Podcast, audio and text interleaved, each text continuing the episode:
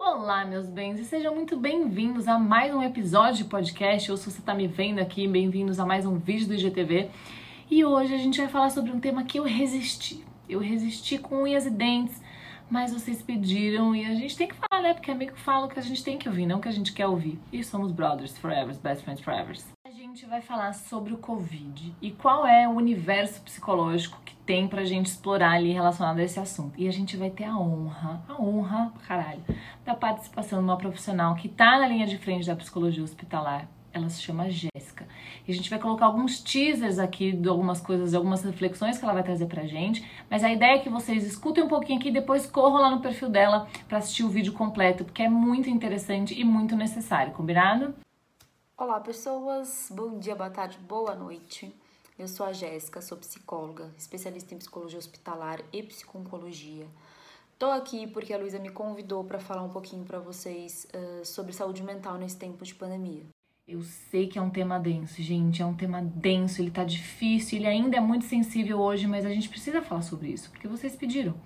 E eu também quero deixar muito claro que eu não vou estar fazendo piada com o tema sério. Eu vou estar falando de um tema sério de uma forma um pouco mais leve e divertida, e isso tem uma diferença. Outra coisa que eu quero acertar aqui com vocês desde o começo. A gente vai falar de uma experiência de pandemia de pessoas que sim são privilegiadas, porque tem casa, tem como se organizar no trabalho, não perderam o seu emprego, podem pedir comida no iFood. Então, só pra gente não pensar que a gente tá falando de uma generalização da experiência da pandemia. Mas pra gente começar, vamos rebobinar um pouco a fita? Vamos voltar ali para março de 2020? O que, que você tava fazendo? Você se lembra como tava a sua vida quando você recebeu a notícia de que a gente entraria numa quarentena por conta de uma pandemia? Gente. É negócio da Globo, novela da Globo, propaganda. Hã? Pô, gente, é uma pandemia. Trabalhar de casa? 15 dias? Isso são 50 sacos de papel higiênico, o rolo bem grande, precisa bem grande. Acho que eu vou virar blogueira. Não tô entendendo nada. E aí, olha que interessante, assim como o próprio Covid, a própria doença teve ondas ali, a experiência da quarentena também teve as suas próprias ondas. Então, no começo, teve aquele pescotapo inicial do medo, da desinformação, a gente não sabia muito bem o que era aquilo.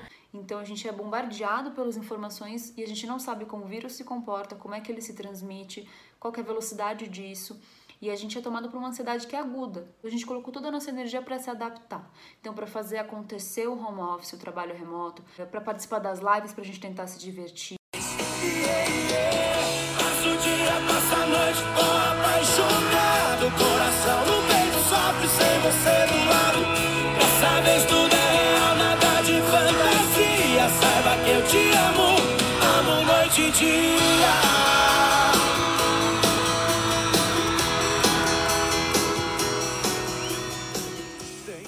Aí, 15 dias se tornaram um mês, e de mês foi para meses, e esse já se tornou um ano, caminhando para um plural. E esse mesmo tempo que nos permitiu construir uma rotina pandêmica dentro das nossas casas e na nossa vida, também nos permitiu cansar dela.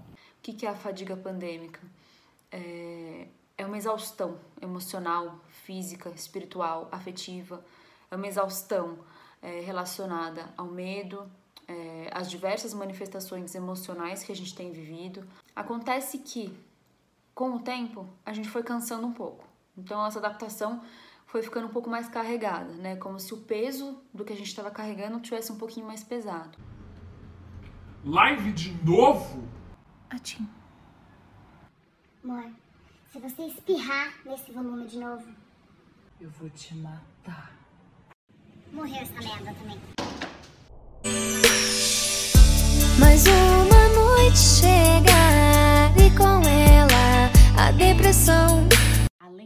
Todo o medo da doença em si, a gente ainda teve que lidar com muitas questões emocionais ligadas ao isolamento social. A gente ficou longe de pessoas que a gente queria estar perto e a gente descobriu que a gente estava perto de pessoas que talvez a gente queria ficar longe. E a vida foi seguindo de uma forma que a gente não tinha a menor noção do que ia acontecer na semana seguinte. Nós fomos obrigados a olhar para dentro. E não foi com a ajuda de alguém segurando a nossa mão. Foi de repente, como se a gente estivesse ali tentando segurar nas paredes do nosso psicológico para não cair num lugar tão profundo, mas teve muita gente que desabou. a pandemia trouxe pra gente alguns dados da realidade e escancarou na nossa cara. Então, assim, a gente como psicólogo, né, quando a gente devolve para o paciente alguns dados da história dele, da realidade dele, é, a gente tem muito cuidado para entender a disponibilidade dessa, dessa pessoa aí que está na nossa frente de receber isso, né? Então, não teve isso, né? Claramente. Foi jogado na nossa cara nosso caráter de, de falta de controle. Solidão demais, espaço individual de menos. A pandemia veio para esfregar na nossa cara tudo aquilo que corria pelos nossos pés na nossa vida normal e que a gente chutava para debaixo do tapete. E assim como nas guerras, as pandemias também vêm para acelerar processos. Então, sejam eles tecnológicos, sistêmicos, educacionais, também no meio emocional, a pandemia veio para acelerar certas coisas dentro da gente, para fazer a gente olhar para lugares que a gente nunca tinha olhado antes. E aí a gente encontrou as flexibilizações, né? Então a gente começou a poder voltar a comer fora, a gente poder, pôde voltar a ver algumas pessoas que a gente ama, né? Que a gente tinha sido drasticamente separado. Ah, a moça foi vacinada. Já pode sair? Já pode sair? Já pode sair? Chave, carteira.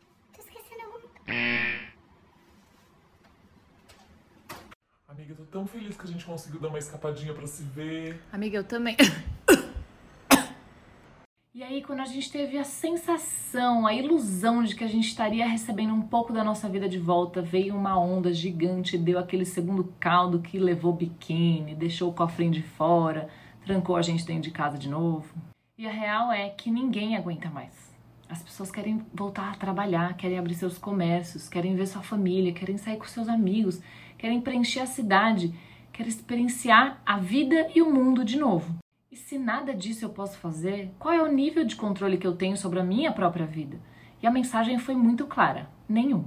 Hoje, até pra gente pedir carinho e ajuda, a gente precisa de uma tela. E aí a gente começa a se deparar mais forte com as emoções que são consideradas negativas. Eu fico mais ansiosa porque a mensagem que meu cérebro recebe é de que tudo é inesperado a partir de agora. Eu fico mais deprimida porque eu não posso abraçar quem eu amo, não posso abraçar quem eu quero. Eu fico mais sozinha porque eu não tenho escolha.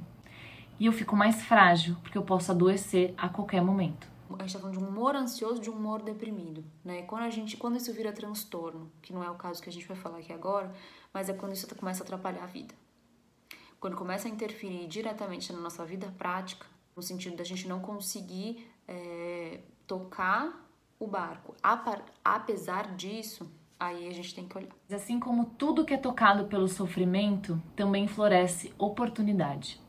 A gente teve a chance de aprender muita coisa nessa pandemia, porque foi uma experiência nunca vivida por nenhum de nós. E aí a gente se deparou com a importância das nossas ferramentas internas estarem muito bem afiadas e prontas para uso.